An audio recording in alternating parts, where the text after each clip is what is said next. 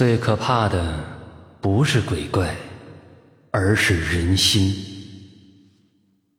夜如此深沉，抬头不见星光。赶尸匠提着一盏长明灯，缓慢地走在前面，身后跟着五具腐烂的尸体。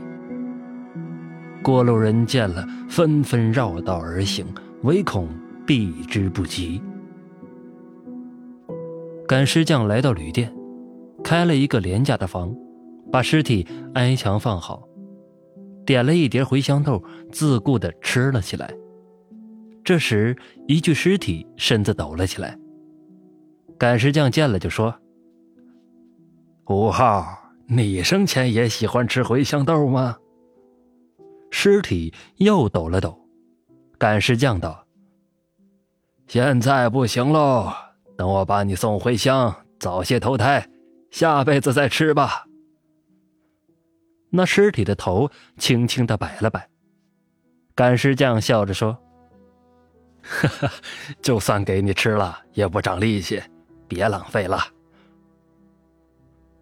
吃完了茴香豆，赶尸匠洗了脚，便上床睡觉了。两个黑影偷偷的推开了赶尸匠的房门。轻轻的来到尸体边，把一些东西塞进尸体里。一个黑影轻声道：“老马，这些尸体真靠谱。”另一个黑影轻声道：“放心吧，把东西放在这儿，保准能把东西带到城里去。这些客死异乡的人晦气，侦缉队的见了都要让道。”这可是你说的，出了问题，我们两个的命都要丢。放心吧，我们赶快出去。这赶尸匠吃四方饭的，敏感着呢。两个黑影悄悄的离开了房子，赶尸匠毫不知晓，只是五号的身体一直在颤抖。第二天天没亮，赶尸匠便早早的上路了。这一路下来，五号老是掉队，赶尸匠便把他放在了一号的位置。现在做领队了，不要偷懒了。赶尸匠对五号说着。五号的步子还是很慢，老是挡着后面的尸体。赶尸匠这就急了：死了都要这么拖累人，再不快点就把符咒贴在你脑门上。五号一听，害怕了，加快了速度。走了三天，赶尸匠将五具尸体送给了他们的亲人，他的手头上只剩下五号和四号了。他端详着一本薄本，对两具尸体说道：“看不出来呀，你们两个都是城里人。四号是死在娘们肚皮上，五号你咋这么衰呢？”被鸦片给吸死了，像四号那样的死法多快活呀！两具尸体自然没有回答。五号拼命的想动，但却只能轻微的抖动。干尸匠笑道：“怎么，鸦片瘾又犯了啊？这江山易改，本性难移呀！死了还想快活？”这一夜。赶尸匠没有住店，他赶着两具尸体在官道上前行着，他要连夜把尸体送进城。在赶尸匠身后不远处，两个黑影悄悄的跟随着，其中一个笑道：“嘿嘿，老马，你真没说错哎，这一路下来，侦缉队都绕道走，明天我们就发了，弄得我都想去做赶尸匠了。”老马道：“哼，你以为这赶尸匠好做？这赶尸匠是天下命最苦的人，克死父母、克死兄弟姐妹、克死妻儿的人，才可以做赶尸匠，连鬼魂都不敢在他身边放肆。这一辈子只有他一个人孤老，连说话的人都没有，平时就只能和尸体唠唠嗑。”死了，连埋他的人都没有。黑影听了，有些害怕了。赶尸匠继续前行着，他对五号说：“哎呀，你们两个做的事儿，我一个都没尝过。你说是四号舒服，还是你舒服呢？”五号的身体不停的颤抖，赶尸匠叹了口气：“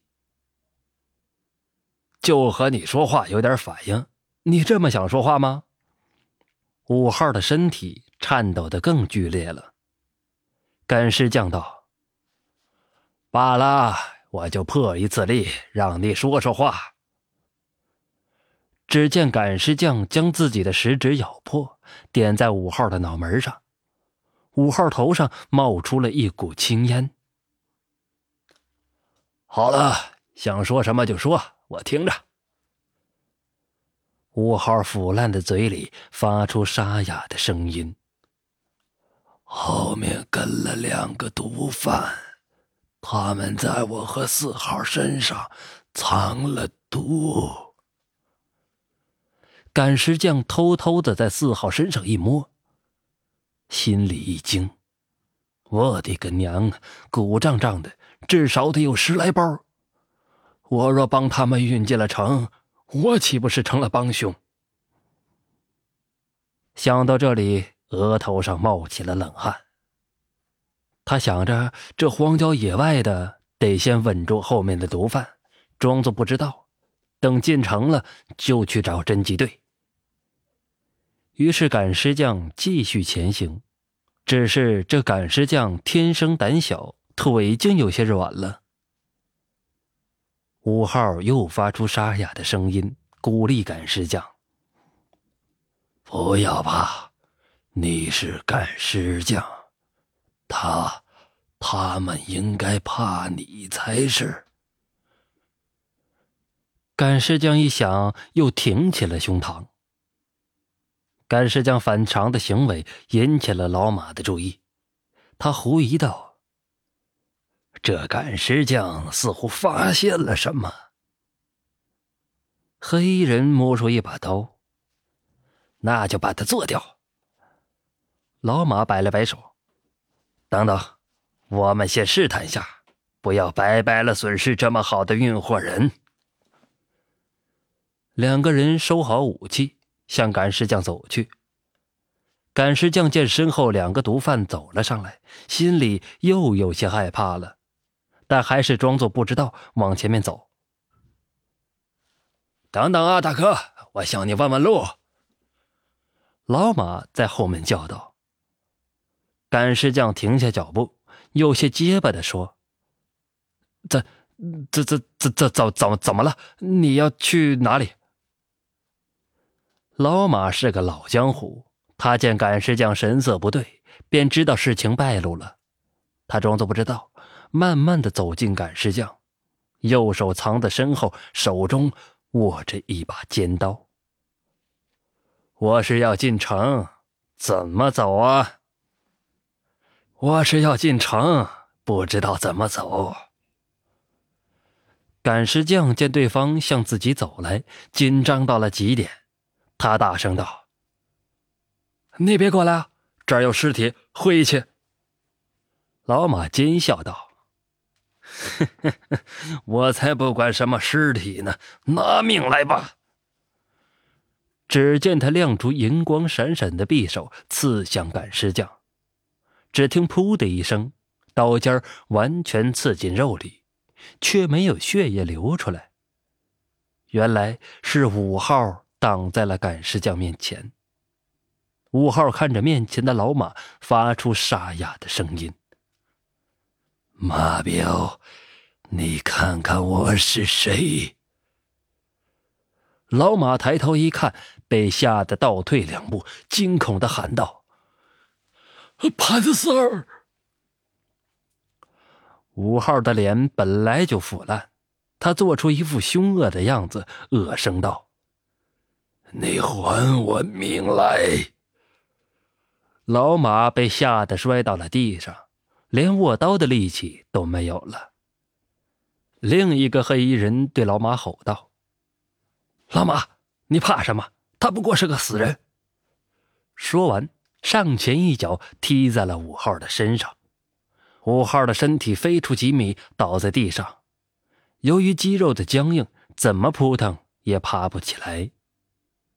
黑影转身向赶尸匠走来，赶尸匠拔腿就跑。这黑影也是个练家子，两三下就追到了赶尸匠，把尖刀架在了他的脖子上。赶尸匠见无路可逃，心里一横，口中默念咒语，四号尸体突然跳了起来，撞开了黑影。五号也立了起来，挡在了赶尸匠面前。